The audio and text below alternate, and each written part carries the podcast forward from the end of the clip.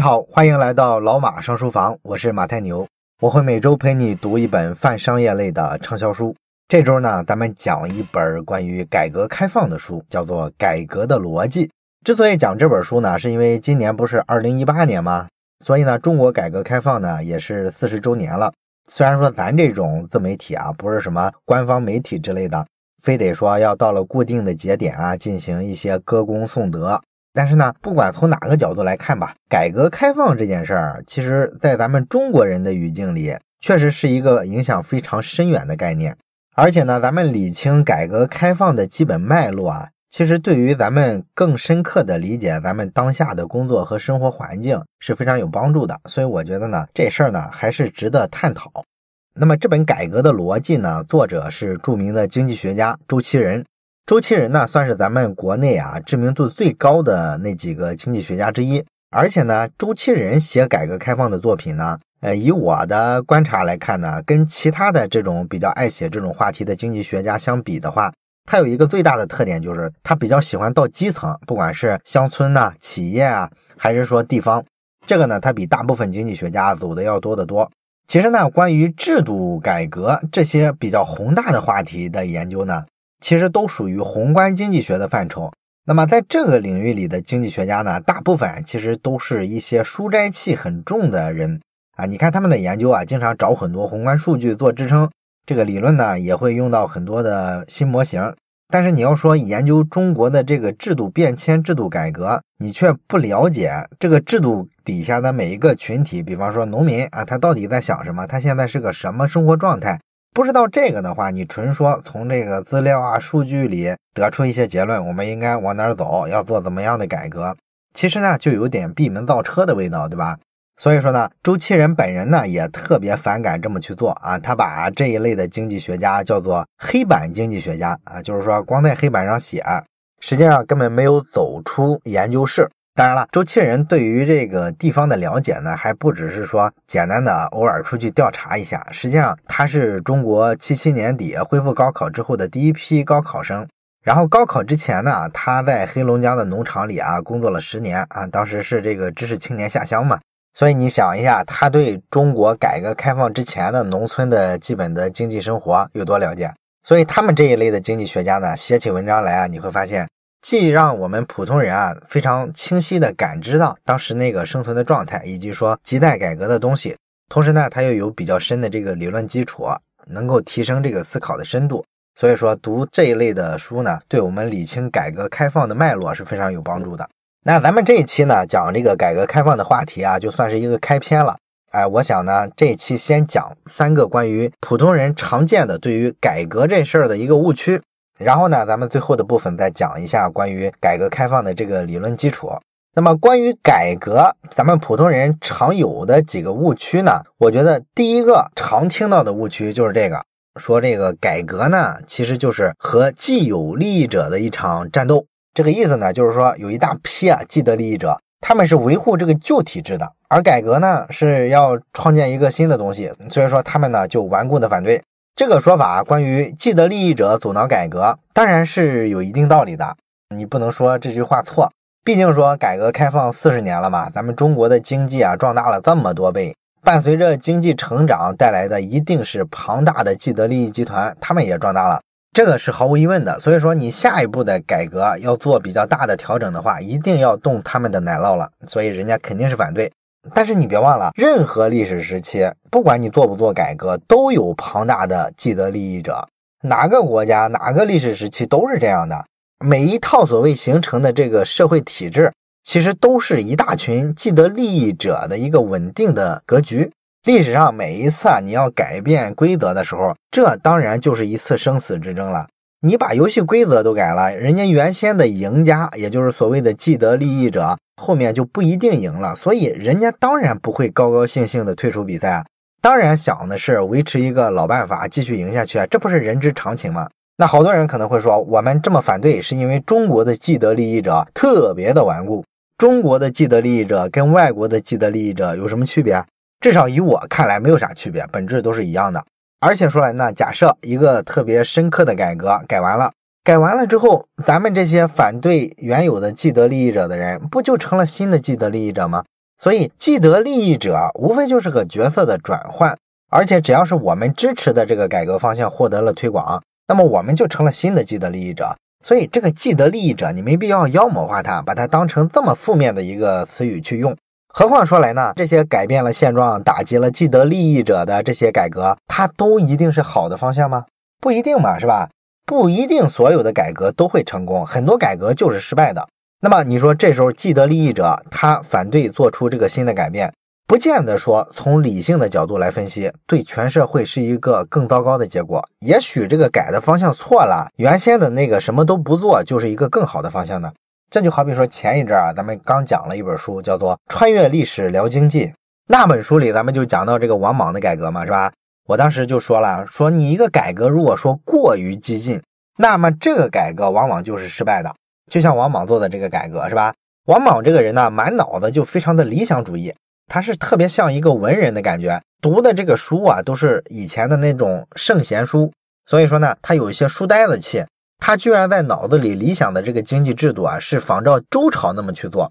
你到了西汉末年的时候，环境早就跟周朝完全不一样了，你怎么能把那个制度生搬到西汉来呢？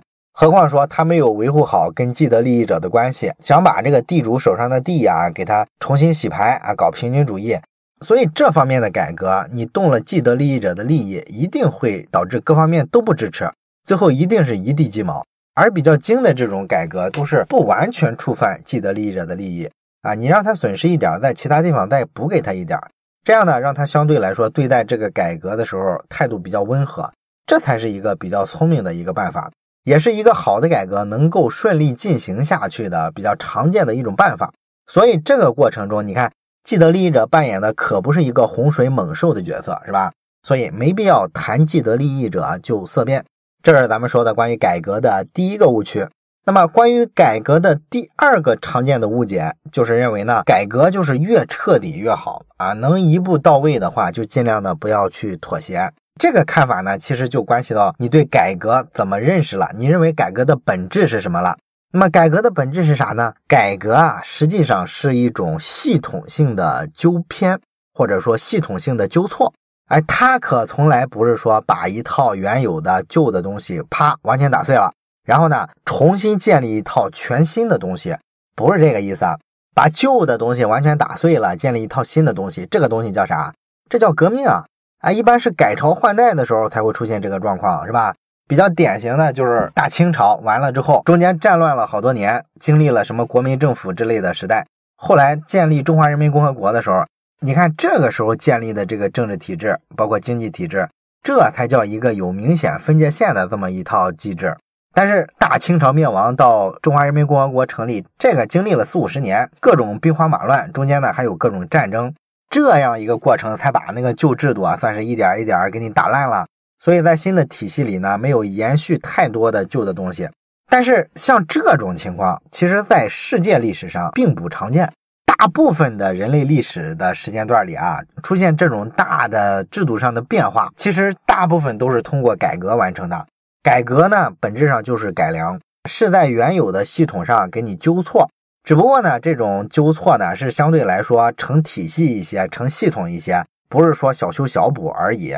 但是不管它补的幅度有多大，说到底这也只是一种修修补补，是不是？所以呢，好多人就会觉得呢，这个改革呀不如革命彻底。从效果上来看，对旧制度啊打碎的程度还不够啊。所以说呢，这对全社会来说不是个好事儿，不如革命啊。实际上呢，你从人类历史上去看，凡是比较激进的革命，绝大部分时候都带来了非常恶劣的后果，对整个社会、对全体老百姓带来的这个伤害是大于它带来的好处的。当然了，这个结论说出来呢，可能你会觉得不太符合咱们的认知啊，因为咱们中学的时候啊学的这个历史学的教育啊，试图给我们灌输的一个印象呢，就是说这个革命呢就是比改良要彻底的，革命呢就是更先进的。这个说法呢，你要知道它只是一个观念，其实你在历史上是找不到任何证据能够证明这种比较彻底的跟旧体制一刀两断的这种革命代表了社会进步。你就拿这个英国跟法国来说吧。咱们中国的这个中学历史教科书，一般呢对英国的这个民主化的这个进程啊琢磨不是很多，评价呢也不是很高。因为英国啊就是属于通过和平演化的方式走向了现代民主的道路啊，人家没有流血，没有冲突，而这个教科书里啊，对法国大革命呢，一般来说都是大书特书，觉得说这个东西好，这个直接就是跟旧的封建王朝进行了决裂，然后发生了这个激烈的流血冲突，划清了界限。所以说这个就代表了扫清了封建残余，代表了非常先进。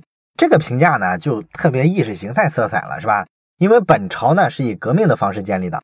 所以咱们的这个历史教科书里啊，总是会试图去讴歌这种跟咱们这个建立方式有点像的这些其他的革命。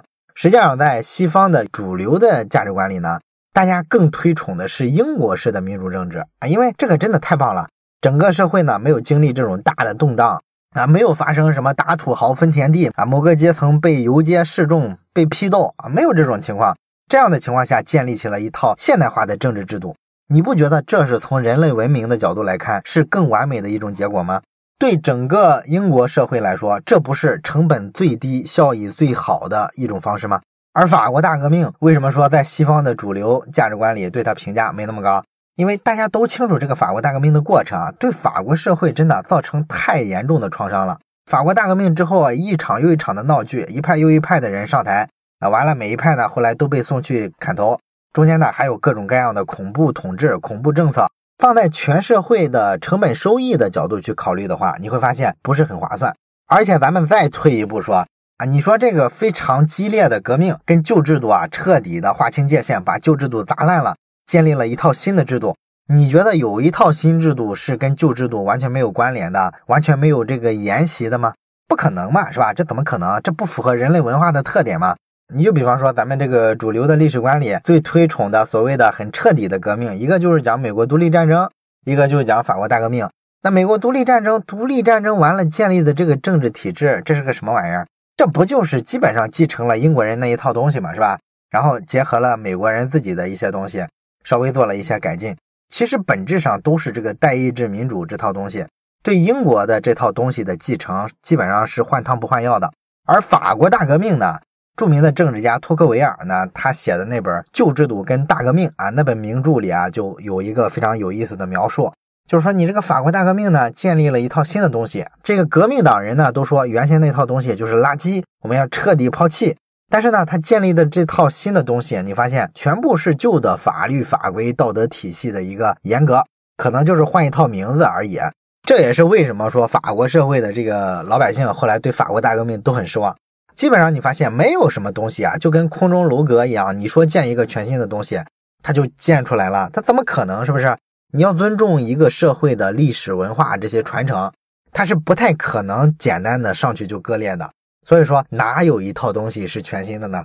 我们从这个地方可以得出一个结论来，就是说，社会变革的一种最好的结局是什么呢？就是找一个非常温和的改革的方式。最好呢是一种润物细无声式的改革，在不知不觉中呢完成，这样呢全社会没有付出太大的摩擦成本。对于既得利益者来说呢，他也可以接受这个不太剧烈的这种调整，全社会呢也不会说因此陷入到分裂对立。这样的一项改革才叫真正的好改革，可不是说所谓的越激进越彻底就越好啊，那都是骗人的。这是第二个误区。那么，关于改革的第三个误区呢，就是很多人认为呢，改革呢就是需要说伟大的人物去推动，或者说去做什么顶层设计。那么咱们都知道，中国改革开放啊，总设计师是邓小平。那你说邓小平他伟大吗？当然伟大了。你放在全球范围来看，他做的这些事儿呢，都可以称得上是一个伟人。不过呢，这个所谓改革开放总设计师的这个比喻呢，其实并不是很准确啊。他很大程度上会误导了大家，让我们觉得呢，哎，是他老人家高瞻远瞩，同时呢，力排众议啊，顶住巨大的压力，然后带领中国人民呢，毅然决然的走上了改革开放的道路。我们好多人呢，都以为这个故事是这样的，就是他一声令下呢，我们全国从一九七八年十一届三中全会之后，开始弄什么包产到户，然后呢，开始鼓励个体工商户，鼓励这个私营企业经营啊，这样呢，经过了四十年，中国人没日没夜的苦干。中国社会发生了这么大一个巨变，咱们大部分人脑海里这个改革开放都是这么一个故事。可是实际上呢，你看啊，这样的一个故事很明显太过文学化啊，太像一个电影镜头了，是吧？体现出来一种英雄主义的色彩。一般这种情况呢，就跟现实是脱节了。现实通常是非常无趣的，变化呢通常不会是前后对比这么剧烈。发生的这么快。所以说，你只要听上去特别过瘾，你就要小心了，这里边就有问题了。为什么有问题呢？首先来说呢，这个包产到户啊，也就是在农村搞这个家庭联产承包责任制，这个东西啊，可不是说一九七八年改革开放之后啊才开始做的。包产到户这个东西啊，最早什么时候有啊？一九五六年就有，刚建国呢。当时在浙江的永嘉县啊，有一个县委书记叫李云和，他们这个县里呢，这个老百姓自发的在村集体里啊搞这个包产到户。这原因呢，不用说，就是太穷了呗。吃不饱饭嘛，所以说他们做了一点这样的革新的尝试，然后呢就得到了县委书记李云和的支持。但问题是高层不支持啊，这个不符合我们的这个土改政策呀。所以说李云和呢就被革职了，然后遣返回家务农长达二十一年。这是最早的这个包产到户。然后后面紧接着一九五九年到一九六一年啊，也就是咱们说的所谓的三年困难时期。当时的这个包产到户，在大饥荒最严重的所有的省份都出现了。你比方说这个安徽吧，安徽当时全省啊百分之四十的生产队都采用了包产到户的方式，不是说大家都吃大锅饭啊，种的这个地啊都是说集体的口粮田，就是每人一块责任田，这就是你自己的，你把它搞好了，收成多了，你自己落在手里的也就多。那时候就有这个，那为什么会有这个呢？很简单啊，人要吃饭嘛，要饿死人了，那逼着大家铤而走险也要做这个。我不管中央同不同意我，我一定要自己去做，因为我先要生存嘛，是吧？当然了，后来呢，经济形势没有那么糟糕了，这个政策呢，立马就管得非常严了。原先是睁一只眼闭一只眼，经济形势一好呢，立马就一刀切，不许。这个原因呢，其实不复杂，据说呢，是毛主席他老人家不太喜欢这种所谓的这种包产到户的方式。所以说，除非逼不得已了，饿死太多人了，不然他是坚决不让的。所以说呢，这个包产到户并不是说一九七八年之后才有的一个东西，是早就有，而且都是在基层、在民间很活跃。那这里问题就来了，为什么咱们现在一提包产到户，什么家庭联产承包责任制，都会把这个功劳记给一九七八年，记给改革开放呢？这个原因呢，其实也不复杂。就是因为呢，这个事儿你最终被官方认可，是从一九七八年开始的。这一年呢，这些东西啊，才逐渐的开始上升到制度层面、政策层面，获得国家机器的认可啊。你作为一个新的东西、改革的东西，虽然说智慧来源于民间，但是你光有这种民间的创新肯定是不够的。如果说一个东西要成为一项改革的话，那必须是把这个新玩法给它合法化，不合法化那永远不叫改革。所以说呢，改革除了说要创新之外呢，还有另外一面，就是要得到权力的认可和支持。咱们从这个改革的这个过程中就能看出一件事来：改革实际上是怎么产生的？是自下而上的。也就是说，先在基层在地方自己做各种各样的尝试，完了之后呢，逐渐得到上层的认可，这叫自下而上的一个过程。他可不是说一个伟人啊，他坐在这个庙堂之上，然后就知道江湖之远发生了什么东西，这不可能。所以说呢，改革这个东西啊，从来都不是一个伟人靠自己的天才设想和智慧，然后绘制出一个鸿篇的蓝图来，从来没有什么改革靠的是顶层设计。所以说呢，咱们可以简单总结一下，推动改革的实际上是两种力量。一种力量呢是早就存在啊，凡是说遇到困难的时候，需要解决一些大问题的时候，总会有些人会想办法去突破一个底线。这些突破底线的人呢，可能是一个普通人、一个普通的家庭，或者说一个普通的企业、一个非常基层的地方。他们做这种突破创新的动力来源于呢，他们想改变生活，想发展经济啊，这是一个基本的愿望，也是中国经济增长的一个原动力。然后推动改革的另一种力量呢，就是上层建筑里国家机器的方方面面啊，他们呢对于底层和地方上这种自发的改革、这些创新，给他一个合法的承认，然后呢制定一定的制度去保护它、去完善它、去提升它，通过政策呢把它上升为制度，这就是改革开放四十年实际上在发生的两个方向的事情。当然，你说这个过程中，像邓小平这种伟人，他起的作用是什么呢？啊，在我看来呢，他其实更像一个舵手。也就是说，这个船的大方向是定的，但是你会根据这个风浪的情况呢，给这个船呢做一些微调，防止它跑偏了。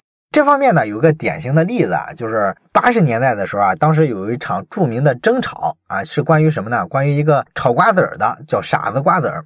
当时是安徽芜湖有一个叫年广久的人，哎，这个人呢在当地呢是炒瓜子儿卖。那他这个瓜子儿的品牌呢就叫傻子瓜子儿。他这个效益很好，生产规模逐渐扩大之后呢，他就开始招人。后来啊，据说招到六十多个人，这个就引起了当地的各种各样的争议。这一路争议就争议到中央了。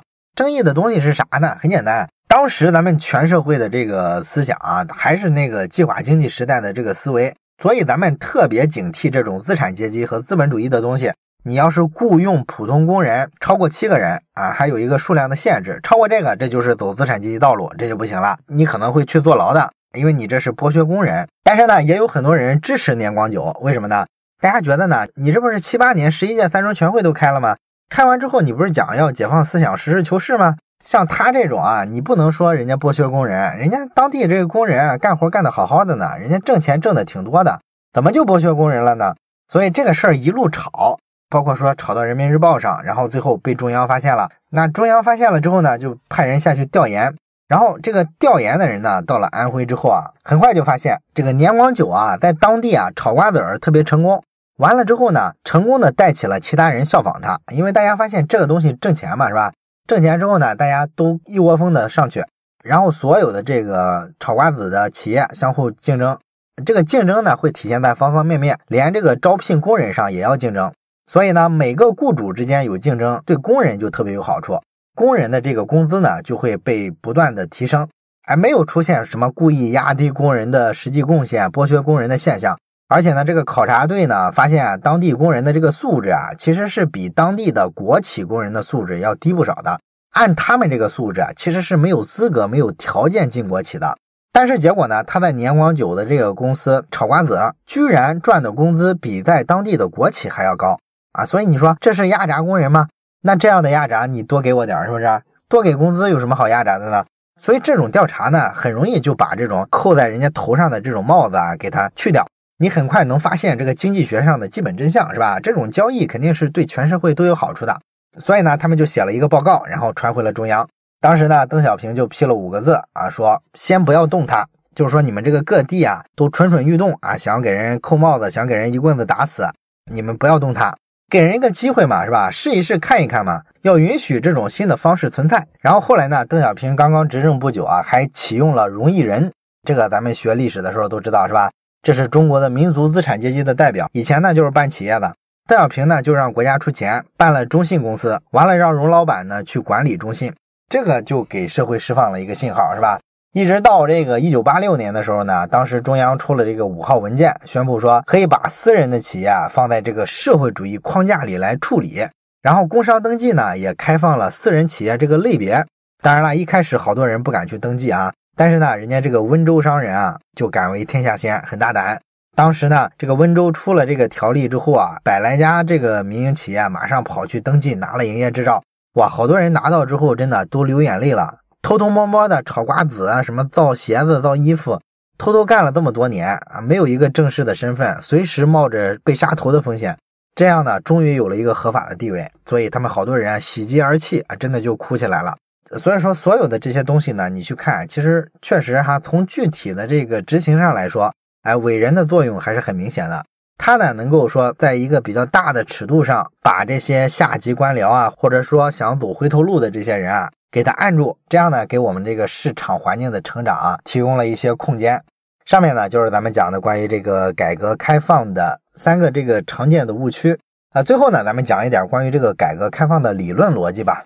周其仁的这本改革的逻辑呢，非常有意思的一点就是，他用一个理论把中国改革开放四十年所有的这个做法都串起来了。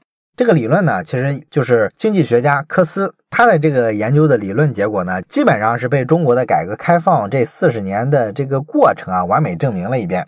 那么科斯的理论呢，简单来说，其实就是关于两个成本啊，一个呢叫交易成本，一个叫组织成本。那么西方的经济学呢，其实很早一段时间呢，是被一种这个完美市场的假说占领的。也就是说，当时的经济学家呢，都认为这个价格这个机制太棒了，能发挥着完美的作用。只要这个市场机制发挥作用呢，市场上每个人总是能找到最好的选择，对自己最有利的选择。所以说，这个市场对全社会来说，就一定能让全社会选出最优的一个选择。之前其实咱们节目也讲过，说这个经济学上啊有一些市场原教旨主义的这么一些色彩。好多人呢就觉得市场啊真是万能的，真是完美的，甚至好多人非常激进到什么程度啊？就是反对国家，觉得说国家啊不需要有这个法院，不需要有公安机关，这些东西都可以用市场化的公司去解决吗？啊，只要有利可图啊，市场上会有好多家公司啊都去干这个业务，然后大家相互竞争，所以它一定足够公平的去做这个业务。最终呢，能给全社会提供质量非常稳定的服务的，就是最好的公司。科斯呢，其实一开始啊，也是信奉这个完美市场的理论，只不过呢，他后来研究着研究着，就发现，哎，这个理论其实不太对啊。因为什么呢？咱们经常在市场上看到跟这个理论不符的一些现象。有时候呢，一个企业它生产的产品可能是市面上最好的产品。但是呢，最终呢，胜出的却不是他。哎，有些比他产品稍微次一点的，人家呢可能做到了市场的占有率最高，成为第一品牌。要是完美市场存在的话，那应该是最终哪个质量更好，哪个胜出啊？怎么会出现反常的情况呢？这是因为呢，觉得市场的竞争机制能解决一切问题的这一类经济学家，他们忽略了一个重要的成本，叫做交易成本。你看什么情况下他们这个设想的逻辑才成立啊？就是假如所有的交易都是零成本的话，他可以无数次的去做交易，在多次的这种博弈里面，最终这个最优的方案会胜出。但是在现实场景里，每一笔交易都是有很高昂的交易成本的。真实的世界里，这个交易成本非常多啊。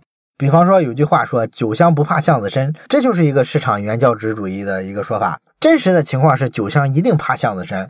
你在一小巷子里，你这个酒做的再好，你发现你要解决几个问题。首先，你要让更多的消费者知道你的酒，不管说你是去大街上喊呀，还是说挨家挨户的去拜访，告诉别人你有这么好一个酒，总是要付出成本的。这就是为什么最终胜出的不一定是这个产品最好的，因为人家的产品可能比你次一点，但是人家能尽快的找到消费者。这就是说，人家在这个交易上付出了成本，而你呢，就等着消费者来找你。你呢，实际上是没有付出交易成本。而且说来呢，这个交易成本的理论呢，它还解释了为什么市场上会存在企业。如果你按照这个比较经典的这个完美市场理论这个经济学派的看法的话，是不可能存在企业的，因为企业明显是整个自由交易的市场里的一个孤岛。它这个企业内部呢，你发现是中央集权的，老板说了算。都是靠行政命令的方式，是不是靠中央集权的方式？所以说，在这个信奉自由市场交易的经济学家看来，你应该用这个市场交易的方式啊。好多人都提出来，这个资源应该投在哪儿，然后让大家相互竞争，这样效率才是最高啊，才确保了资源配置到最正确的地方去。你要是相信市场是万能的，你没法解释为什么会有企业这种组织存在。而这个科斯的这个交易成本理论就很好的解释了为什么会这样。因为企业通过行政命令把一部分资源做调配的时候，没有做市场交易，用这种方式配置资源呢，就节约了交易成本。你在企业内部一个行政命令就能解决，所以这就是企业组织能存在的原因，因为它省交易成本。而你把这个省交易成本的这个企业，把这个组织形态往极端里去一推的话，你发现能够节约所有交易成本的是什么？就是把整个的市场全部变成企业内部做配置，都用行政命令去分配。这样不就把所有的交易成本全减掉了吗？那你会发现有这样的情况存在吗？有啊，这不就中国的计划经济吗？中国的计划经济本质上来说就是把国家做成一家超级大公司，这个公司内部呢不做自由市场交易，而是呢通过分配的方式、行政命令的方式去调配资源、分配资源，然后效率高吗？咱们都知道不高，是不是？为什么不高呢？明明把所有的交易成本都省了呀，问题就在于组织成本太高了。你十多亿人形成一家企业，你想想啊，有多少个层级？然后呢，你这个高层想了解基层的情况，要层层汇报多少次？中间呢，产生多少信息的失真？有多少瞒报？多少贪污腐败？等等等等，这就导致啊，有无比之高的组织成本。所以呢，按照科斯的这个理论，咱们就发现了，实际上咱们这改革开放的四十年做的事儿是什么？就是说，在这个交易成本为零和组织成本为零两个极端的方向中间，咱们再找一个平衡点，找到一个组织成本也不算特别高，交易成本也可以接受的这么一个区间，在这个区间里开展所有的经济活动，这样呢就能达到所谓的效率最高，这就是一次成功的改革。好了，关于改革开放呢，头几个问题呢，咱们先讲到这儿。下期呢，咱们会讨论一下产权这个概念。本期的内容就到这里，我是马太牛，这里是老马上书房。